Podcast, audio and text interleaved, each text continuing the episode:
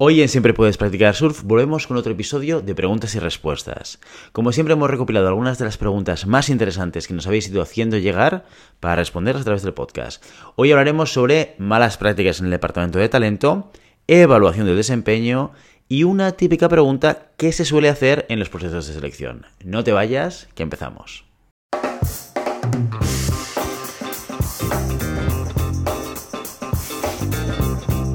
Hoy empezamos nuestra ronda de preguntas con Fernando, que nos cuenta lo siguiente. Dice, hola buenas, trabajo en una empresa en el departamento de talento y estoy bastante estresado. El problema reside en que mi empresa acumula una serie de malas prácticas que queman a los empleados y la tasa de rotación es elevadísima. Yo estoy cansado de reportar y señalar los problemas, pero siempre me ignoran. Y además, cada vez que los jefes ven los malos resultados, me culpan a mí. ¿Aguanto hasta que por fin se den cuenta de que se necesitan cambiar las cosas o me busco otro empleo? Muchas gracias. Muy bien, Fernando, pues aquí la pregunta del millón. ¿Me quedo para intentar ayudar a que se cambien las cosas y se mejoren algunos procesos o la gestión de las personas en la organización?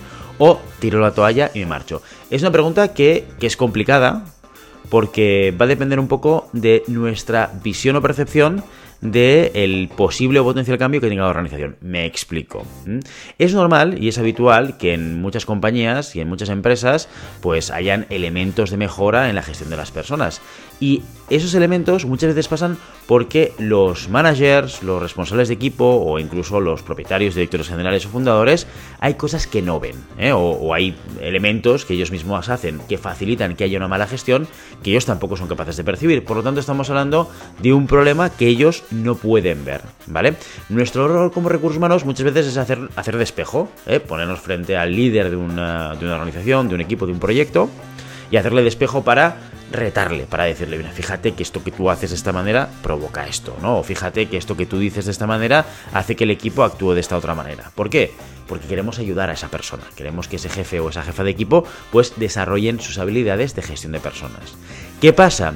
Que a veces nos encontramos o nos enfrentamos a personas que, por un lado, no quieren que nadie les haga de espejo, ¿vale? Porque no quieren ver esa parte de la realidad que ellos no son capaces de ver, o que simplemente, pues, que, que lo ignoran, son conscientes y dicen, es que yo aquí no me quiero meter porque paso de todo, ¿vale? Entonces, tienes que intentar responder a esta pregunta. ¿Tú crees que los responsables de la empresa en la que trabajas llegaría un momento en el cual ayudándoles querrían cambiar o verían la manera de cambiar? Si la respuesta es que sí, y tú te ves con ganas de seguir apoyando este proyecto porque conectas con el propósito de la empresa, porque te gusta el entorno, porque te gusta el equipo, etcétera, adelante, continúa, sigue trabajando para ayudarles.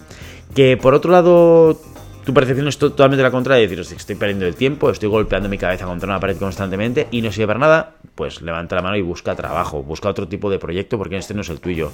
Yo me he encontrado mmm, en mi vida profesional en las dos situaciones. He estado en empresas donde a los pocos meses levanto la mano y digo, oye, que lo dejo porque está claro que no me necesitáis. Necesitáis otra cosa diferente que no soy yo y otros proyectos en los que, eh, porque la persona con la que estoy trabajando tiene esa voluntad y esa apertura de mente de querer cambiar y de, y de escuchar y, bueno, de ser capaz de hacer autocrítica, pues el proyecto eh, de alguna manera ha sido interesante y, y, me ha ayudado a ayudar de alguna manera, ¿vale? Con lo cual, yo creo que esta es la pregunta. ¿Tú crees que esa gente que ahora mismo tiene problemas eh, a la hora de gestionar o comete errores va a querer cambiar, sí o no? Tal y como lo dices, parece que me pinta un poquito mal, ¿eh? Pero bueno, yo respondería a esta pregunta y en función de esto, toma de tu decisión, porque tampoco estamos para estar trabajando en empresas en las cuales pues no aportamos nada porque no nos quieren escuchar. Así que Fernando, mucha suerte y ya nos contarás qué tal te va. La siguiente pregunta nos la hace Nayara, que dice lo siguiente, dice, actualmente trabajo para una startup en crecimiento y estoy implementando un proceso de revisión de desempeño. Me gustaría tener algunas ideas sobre cómo llevar este proceso y si hay alguna herramienta específica que me pueda ayudar. Muchas gracias. Pues bien, Nayara, oye, pues este proceso, uno de los procesos como muy básicos y muy importantes de cara a la gestión de las personas, ¿eh? Cómo evaluamos el rendimiento, el desempeño, llámalo como quieras.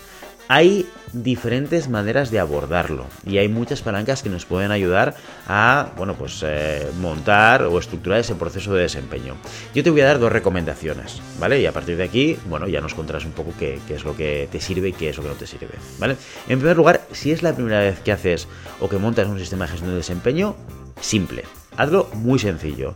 Que intentes solucionar el problema eh, o, el reto que tú tienes delante tuyo, que es conseguir que la gente o que los managers o que los líderes hagan una evaluación con cierta frecuencia de los equipos, ¿vale? De manera estructurada y de manera pautada, ¿vale? Este yo creo que sería el objetivo, más que entrar en intentar montar un proceso que sea muy, muy metódico, muy estructurado, muy matemático, que a veces intentamos que lo sea así, oye, pues eh, eh, identificar las competencias por puesto de trabajo con niveles, con comportamientos, para que cuando el manager haga la evaluación sea sencillo, yo iría o, intentaría conectar con los básicos de ese proceso, ¿vale? Al final tenemos que, generar que, facilitar que se generen conversaciones entre los jefes de proyecto y sus equipos, donde sobre la mesa fundamentalmente hayan tres aspectos. Oye, balance de lo que ha pasado el año pasado, el último ejercicio, lo que ha ido bien y lo que ha ido mal. Eh, segundo lugar, oye, motivaciones, ¿qué es lo que quieres hacer a futuro? ¿Vale? ¿Cómo te ves en la compañía a futuro? Porque esto nos ayuda un poco a dibujar el mapa de talento y la organización a futuro. Y tercero, ¿qué podemos hacer para ayudarte a desarrollar las habilidades que necesitas o porque hemos visto que en el balance del año pasado son cosas a mejorar o porque si proyectamos a futuro y queremos que vayas en una dirección, pues esto te va a ayudar. Yo creo que si conseguimos cubrir, primero, que se dé esta conversación, segundo, que se dé estructurado y tercero, que se hablen de estos temas, ya tenemos mucho, muchísimo ganado. Muchas más cosas que se pueden hacer, sin duda alguna. Que si 360, que si 180, que si un proceso de calibración interno, que si mil cosas que puedes incorporar, ¿vale? Pero si conseguimos estos básicos, creo que es mucho más importante generar esa cultura del feedback y generar esa cultura del desempeño, ¿vale? Que no intentar montar un proceso muchísimo más complejo. Eso sí, una cosa que sí que te recomiendo, seguro seguro, seguro, es que intentes acompañar la definición y la implantación de este proceso con una herramienta, con un software, ¿vale? La que, el que, tú quieras, hay muchos en el mercado, hay muchos SaaS en estos momentos, a precios fantásticos que puedes probar y que, bueno, encontrar aquel que te vaya a servir para asegurar que el proceso funciona sin que tú estés enviando correos o sin que tú estés enviando Excel arriba abajo. ¿Vale? Por lo tanto, eso sí, busca una herramienta, un software que, insisto, que hay muchos económicos y que te vaya a facilitar y ayudar a implementar este proceso, ¿de acuerdo? Y sobre todo, mucha, mucha formación a los managers y a los equipos para que sepan cómo funciona el proceso. Así que, Nayara, mucha suerte, es un proceso muy importante y a partir de aquí, piensa que montamos y estructuramos muchos procesos, digamos, de, de recursos humanos, de gestión de personas que vienen detrás del desempeño. Así que, adelante con ello. Y acabamos hoy el capítulo de preguntas y respuestas con Sergio, que nos pregunta lo siguiente. Dice, Hola SPPS, actualmente estoy en búsqueda activa de empleo y estoy yendo a bastantes entrevistas. Hay una pregunta que siempre me hacen, pero no sé cómo responder bien a ella.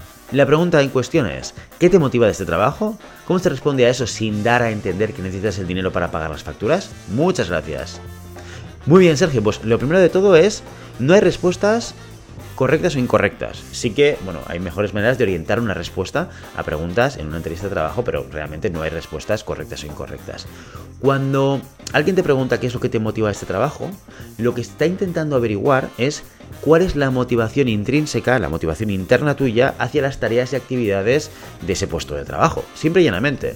Que no tiene nada que ver con el hecho de que tú quieras trabajar por dinero, porque no tienes por qué orientar la respuesta en esa dirección. De hecho, no te lo están preguntando porque probablemente pues se dé por hecho, evidentemente, tú trabajas pues como todos hacemos para también mm, tener una retribución y ganar dinero, ¿vale? Pero una cosa es esto y otra cosa es qué es lo que hace, qué es lo que te motiva para eh, desarrollar esas actividades. ¿Por qué? Porque si no hay nada, esto es un problema, pero no es un problema solo para la empresa, porque dicen, ostras, es que Sergio, fíjate, eh, no le motiva nada lo que va a hacer aquí, pues evidentemente va a ser un problema hacer que Sergio haga lo que tiene que hacer. Pero también para ti, Sergio, porque levantarte cada mañana para hacer un puesto o para desarrollar unas actividades que no hay nada que te guste ni que te divierta, va a ser un problema en tu día a día. Te va a costar levantarte. Los lunes van a ser una tortura, evidentemente. ¿De acuerdo? Entonces, también es un buen ejercicio que vayas eh, identificando dentro de las actividades de ese puesto aquellas cosas que te gustan. Oye, pues mira, yo soy economista, ¿vale? Y eh, profesionalmente me dedico al mundo de la contabilidad. Y es que a mí me encanta la parte analítica. ¿No? Me encanta mirar y remirar los números, hacer cálculos, hacer proyecciones, hacer previsiones de cosas, ¿vale? Porque me gusta darle vuelta a los números y hacer cantar a los números. Por ejemplo, esto podría ser una respuesta para alguien que haga contabilidad analítica, ¿de acuerdo? Alguien de recursos humanos, y esta es muy típica y muy tópica, es me encantan las personas, ¿no? O me encanta, eh, o sea, pensar que yo puedo aportar algo a un equipo, a una persona, a un líder de un equipo, para hacer que en un proyecto las cosas funcionen mejor, que el equipo funcione mejor, que no haya conflictos entre la gente, que las cosas estén clarificadas, que yo pueda asesorar al jefe de equipo para que este jefe de equipo pues brille como jefe de equipo y haga que el equipo sea de alto rendimiento, que rinda al máximo que pueda, etcétera, etcétera, esto me motiva, ¿vale? En esa dirección tiene que ir tu respuesta. Identifica de esas actividades del puesto de trabajo aquellas cosas que a ti, oye, pues diciéndolo así con palabras llanas, pues te flipan, te gustan. Te levantas por la mañana pensando, oye, es que este tipo de reuniones son las que me gusta, en las que me gusta estar. Es que este tipo de actividades son las que me gusta realizar. ¿Que va a haber cosas que no te vayan a gustar? Pues evidentemente que sí, pues eh, es raro, eh, solamente algunos tocados eh, por, la gracia divina, pues tienen la suerte de tener trabajos en los que todo lo que hacen, pues les gusta, pues es que hasta los emprendedores tienen que hacer contabilidad, tienen que hacer el cierre de trimestre con el IVA, o los freelancers, ¿no? Entonces, todos tenemos actividades que no nos gustan hacer y que tenemos que hacer.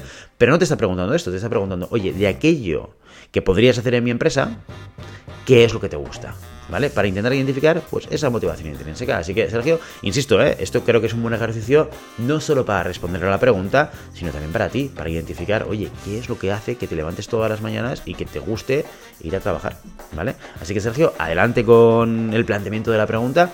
Olvídate de esa cuestión del dinero, porque no es de lo que se está hablando en esos momentos, porque, insisto, yo creo que no hay nadie en el mercado que piense que la gente trabaja por amor al arte y por ciencia infusa se paga la hipoteca. No, o sea, yo creo que esto es un básico y evidentemente del salario. Se tiene que hablar, pero en otro momento y no cuando estemos hablando de la motivación de las actividades de la tarea. ¿Vale, Sergio? Así que, oye, mucho ánimo y espero que te vaya súper bien en esas entrevistas de trabajo.